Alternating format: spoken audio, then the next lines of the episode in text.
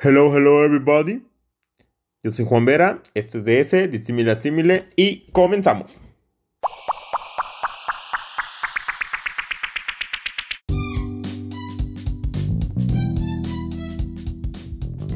En este episodio estaremos hablando de lo que es la educación financiera. Pero ¿por qué es importante una educación? Y más en términos de finanzas. Siempre nos ha costado demasiado trabajo aprender, conocer, interactuar con nuevos temas. Pero es muy importante, aunque digamos, no, es que este me da mucha flojera, o no quiero leer, estoy muy cansado de trabajo, o estoy muy cansado de estudiar, o, eh, o tengo otras ocupaciones. Pero la educación financiera es algo que no podemos dejar de lado y necesitamos aprender. Sea desde lo más básico hasta lo más grande. No importa que tengamos miles de pesos, millones de pesos para poder tener una educación financiera. Pueden ser desde 2, 3, 5, 10, 100, 200, X cantidad de pesos para empezar a tener una educación financiera y por qué debemos. Hay una palabra muy clave que todos hemos conocido, que son los gastos hormiga. Y son esos pequeños gastos que van absorbiendo parte de nuestros ahorros que nos podrían ayudar demasiado ante una situación grave que tengamos o simplemente si queremos viajar, pues, tenemos unos ahorros. Entonces, evitando los gastos hormigas podemos tener muy buenos ahorros. Pero antes de avanzar a eso, ¿qué es la educación financiera? Si vamos a hablar a grosso modo o pues, básicamente es la capacidad de entender cómo funciona el dinero en el mundo. ¿Ok? cómo se obtiene, cómo se administra y cómo se invierte. ¿Ok? Ya si vamos a entrar en términos no más puristas, sino más concretos, más acordes a la definición, de acuerdo al diplomado de la conducir, porque hay un diplomado, si pueden, escríbanse. Cuando esté abierta la convocatoria van a aprender demasiado ahí. Este dice, de acuerdo a la definición de la OCDE, la OCDE es la Organización para la Cooperación y el Desarrollo Económico de diferentes países que están integrados. Dice, la educación financiera es el proceso mediante el cual tanto los consumidores, o sea, todos nosotros, como los inversionistas financieros logran un mejor conocimiento de los diferentes productos financieros. Cabe entender, antes de avanzar con este tema, esta definición, Inversionistas también puede ser un consumidor de otro tipo de servicio o producto. Muy bien. conoce los riesgos, los beneficios y mediante la información desarrollan habilidades que les permiten la toma de decisiones de manera informada, lo que deriva en un mayor bienestar económico. ¿Qué quiere decir esto? Pues, obviamente nosotros como consumidores pues buscamos que un producto esté bueno, que sea una muy buena calidad, que sea competitivo ante el mercado. Si vamos a comprar un kilo de tortillas en, una...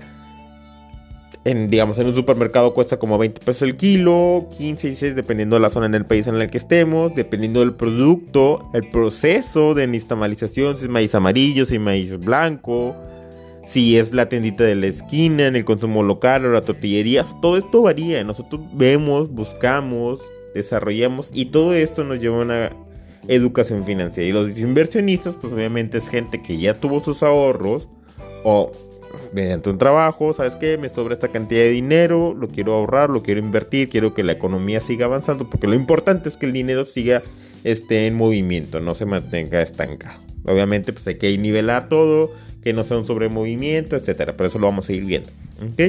Comprender los riesgos, hay incertidumbre, riesgos políticos, ambientales, sociales, si hay una revuelta, si no hay una revuelta, si se impactó al medio ambiente, etcétera. Obviamente en la actualidad esta parte es muy importante por temas de inversión sostenible, que obviamente esto también se derivó y se intensificó por la situación de COVID-19. Vimos, ya lo mencioné en el episodio anterior, la caída de precio del petróleo, la necesidad de un cambio, de modificar o aplicar acciones para mitigar el cambio climático o adaptarnos a situaciones que ya no se pueden remediar o que va a ser, el tiempo de remediación va a ser a largo plazo, no a corto plazo.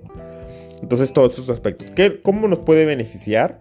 Pues, obviamente, en el tema, digamos, inversión sostenible, un ejemplo, algo sencillo que se me ocurre es ¿Sabes qué? Tengo un proyecto. Bueno, más que un proyecto. Busquemos las fotografías que dejaron el huracán Ana, que obviamente no es huracán. Cabe recalcar que entró como huracán en cierta parte del territorio y llegó como tormenta. Ahora imagínense si hubiera llegado como huracán hasta la zona de Tamaulipas o Reynosa, no como tormenta. Igual el huracán Alex que mencionan llegó como tormenta y, o depresión, no llegó como huracán. Entonces, imagínense si hubiéramos llegado como huracán entre los efectos del cambio climático. A lo mejor el Katrina, lo que pasó en Luisiana, este, ¿cómo se llama?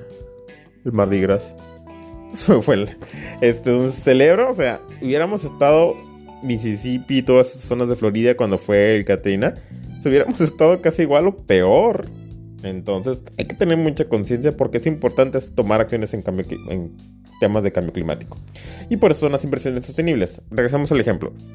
Ustedes pueden buscar fotografías en el caso de Nuevo León, en Monterrey en específico, botellas. No voy a mencionar la marca de la refresquera, pero botellas de plástico ahí. ¿Qué podemos hacer? Es un proyecto. O sea, un proyecto que es reciclaje de plástico, reutilización del plástico, aprovechamiento del plástico X. La forma en que lo veamos.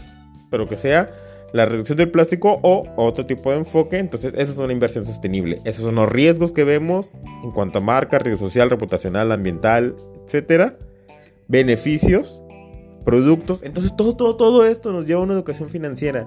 No veamos la educación financiera como algo que vemos en, el caso en el contexto nacional de México, algo como tienes, necesito o tengo que tener millones de pesos para poder empezar a tener educación financiera. No, no, no, no. Vamos a ver durante todos estos episodios formas, fintech, inversiones, cómo puedo comenzar. Hay unas muy buenas en el caso de fintech, eso lo voy a mencionar porque he hecho una prueba yo ahí para poder explicárselos. Este, está el diplomado de educación financiera de la Conducef. Para que no, tampoco no nos tome algo como sorpresa en el tema de Banco FAMSA. La bolsa, la bolsa mexicana, la Viva, BBVA. O sea, muchos han sacado temas. Green Fintech.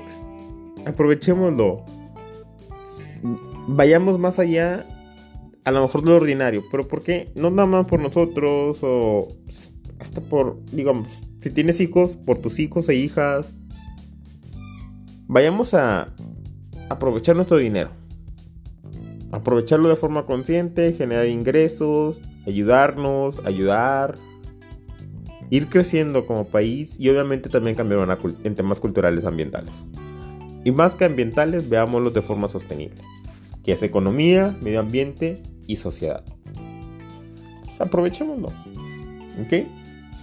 Y por eso es importante la educación financiera. Espero habérselos explicado. Si tienen alguna duda, ya saben dónde buscarme.